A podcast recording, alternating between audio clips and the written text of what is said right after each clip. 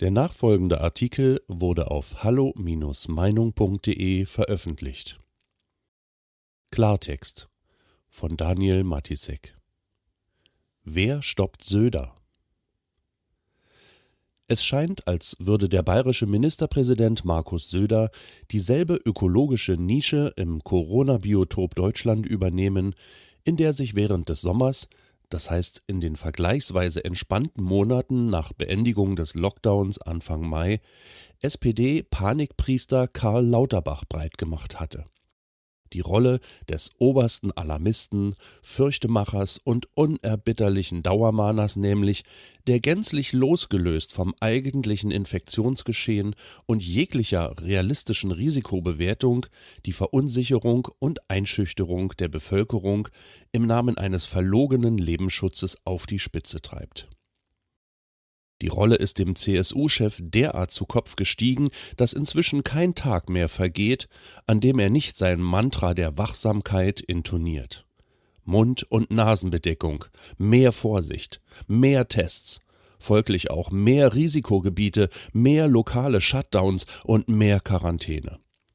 Es kann gar nicht mehr hysterisch genug sein.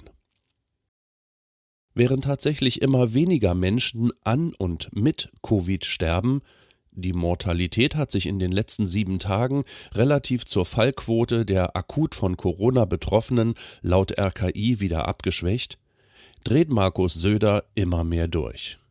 Es scheint, als habe der bayerische Ministerpräsident jede Bodenhaftung und kritische Selbstreflexion eingebüßt. Tatsächlich ist seine Selbstinszenierung als der große Saubermann dieser Pandemie schon deshalb absurd, weil ausgerechnet Bayern, im Bundesvergleich an der unangefochtenen Spitze der Länder mit den meisten Neuinfektionen steht.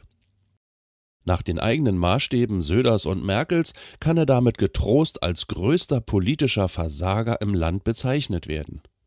Demonstriert er in seinem eigenen Verantwortungsbereich doch eindrucksvoll die ganz offenkundige Wirkungslosigkeit der Hardliner-Politik, für die er einsteht.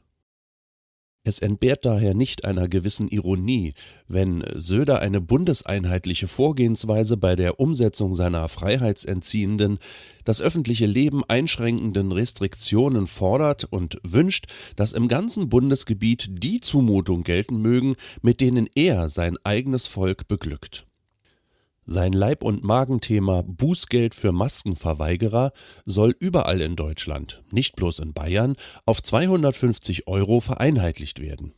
Und das, wo ausgerechnet die Bundesländer, die für Maskenverstöße bisher noch überhaupt kein Bußgeld obligatorisch verhängt haben, etwa Sachsen-Anhalt, die geringste Inzidenz neuer Fälle vorweisen.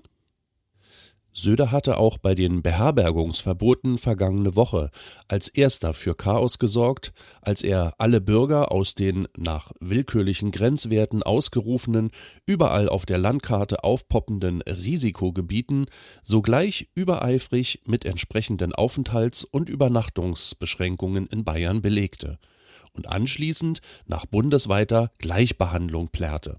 Freilich in dem Sinne, dass die Verbote überall gelten sollen und damit Tourismus und Gastronomie endlich flächendeckend zugrunde kujoniert werden. Was die bayerische Staatsregierung hierbei propagiert, ist nicht weniger als die Abkehr vom Konzept der Föderalisierung des Corona-Managements, vom Modell der flexiblen, intelligenten Öffnungen von Mai, das während der Entspannungsphase im Sommer dann zum Modell regionaler Maßnahmen bei etwaigen Ausbrüchen oder Fallzunahmen weiterentwickelt wurde. Söder waren die Lockerungen immer schon ein Dorn im Auge. Dass Lockdowns und Herunterfahrungen des öffentlichen Lebens nur dort greifen sollten, wo die lokalen Fallzahlen über bestimmte Grenzwerte anstiegen, hatte ihm schon im Frühsommer nicht geschmeckt. Er war es, der damals alles dafür tat, die willkürlich gezogenen Schwellenwerte des Corona-Ampelsystems möglichst niedrig anzusetzen. Und wäre es nach ihm gegangen, hätten es statt 50 Neuinfektionen pro 100.000 Einwohnern gerne auch bloß 35 oder sogar 30 sein dürfen, ab denen bereits wieder alles dicht gemacht wird. Als sich dann die Virusverbreitung nach dem Lockdown zur unwohligen Verdutztheit der Katastrophenpolitiker immer weiter verlangsamte und Corona zeitweise fast gänzlich zum Erliegen kam, war Söder ganz vorne mit dabei, durch geänderte Teststrategien und politischen Aktionismus der Statistik auf die Sprünge zu helfen.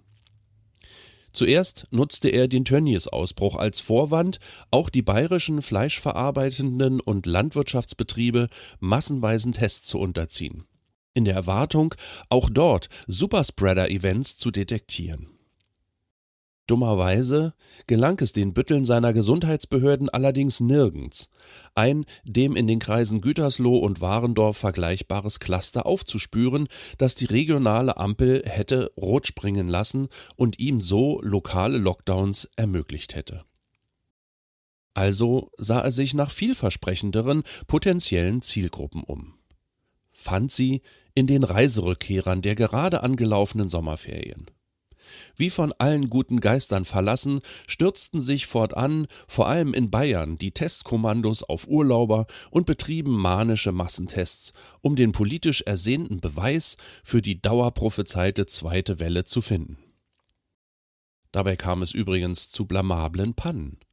Alleine in einem Fall wurden rund 900 positiv Getestete am Münchner Flughafen nicht über ihr Resultat informiert und achtlos in den Alltag entlassen bezeichnenderweise ohne dass es anschließend zu irgendwelchen Massenausbrüchen kam. Aber selbst die Schikanierung und Kriminalisierung von verantwortungslosen Urlaubern, ihre Beargwöhnung als Risikogruppe vermochte Söder nicht die Bestätigung seines pathologischen Dauergeunkes zu liefern. Die Erlösung brachten erst ab Ende August die stetig ausgeweiteten massenhaften Tests. Wie gewünscht führten diese zu einem relativ gar nicht bis kaum, wohl aber erwartungsgemäß absoluten Anstieg der Fallzahlen, der dann endlich als Startschuss für die zweite Welle herhalten konnte. Seitdem ist Söder nicht mehr zu bremsen. Und jetzt, da die beliebig und ohne wissenschaftlich objektive Basis begründeten Grenzwerte reihenweise von einer Großstadt nach der anderen gerissen werden, wie die Sensationsmedien dies täglich im ähnlichen Stil vermelden wie einst die Wochenschau die Eroberungsmarken der Ostfront, da fordert ausgerechnet der bisher so auf freistaatliche Eigenständigkeit und Landesautonomie bedachte Ministerpräsident die faktische Gleichschaltung des Corona-Krisenmanagements unter der harten Raute des Kanzleramts und will nun alle Deutsche einheitlich unters Joch pressen. Zu seinen eigenen Bedingungen versteht sich. Konkret heißt das mehr Maske. Diesen Satz bringt Söder nicht nur auf Facebook permanent geradezu obsessiv irgendwo unter. Vor allem mehr Maske natürlich fortan auch im öffentlichen Raum und unter freiem Himmel. Mehr Sperrstunden, weniger Partys, weniger Versammlungen und bedarfsweise drohende Schul- und Geschäftsschließungen.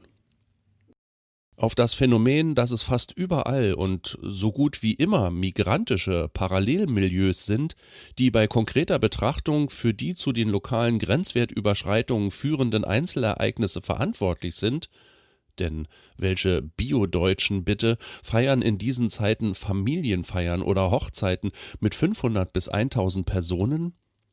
Geht die Politik dabei interessanterweise nie ein.